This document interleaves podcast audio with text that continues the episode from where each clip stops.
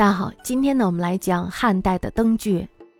灯具呢，是我国古代的照明器具，其形状呢为下有座，中有柄，上用金属圆盘或者是小瓷碗，燃以高油。咱们可以想象一下，这是由烛台脱胎而来的，是吧？那么两汉时期的灯具呢，对战国和秦的灯具既有继承，又有创新。从形式上来说，除座灯之外，新出现的就是吊灯。这种灯具呢，可用于悬挂，使用起来呢是相当的方便，这样呢就不容易被打翻了。另外呢，还出现了多支灯，这种多支灯呢也很流行。汉代的多支灯一般为一个灯座上支撑着高低错落的几个至十多个灯盏。大家可以在我们的古装电影里面看到，如果要是熄这种灯的话，要用小碗一个一个的去扣灭它。这种多支灯呢，增强了照明的亮度。它不仅是灯具，而且呢是精美的工艺品。汉代的灯具呢，从质地上说，除了陶灯、青铜灯以外，还出现了铁灯、玉灯，还有就是石灯。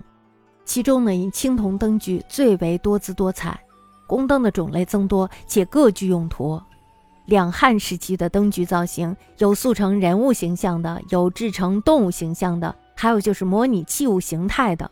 总之呢，汉代各种不同人物、动物形象和器物形态都进入了当时灯具匠师的造型领域，并且呢，制作的是栩栩如生，达到了绝妙的境界。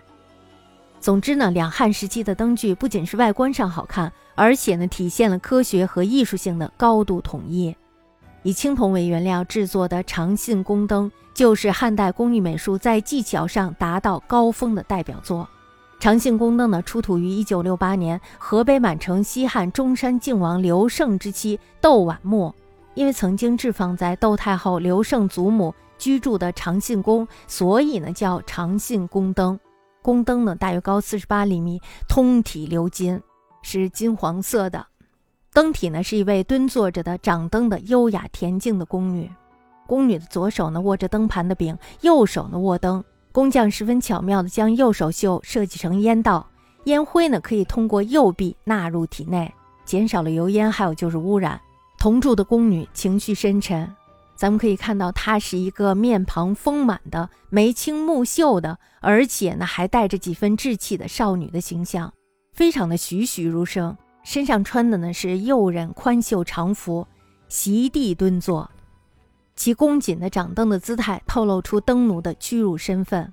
造型及装饰的风格都非常的轻巧华丽，从四面八方各个角度去观赏，都非常的自然优美，充分显示了劳动人民的高超技艺。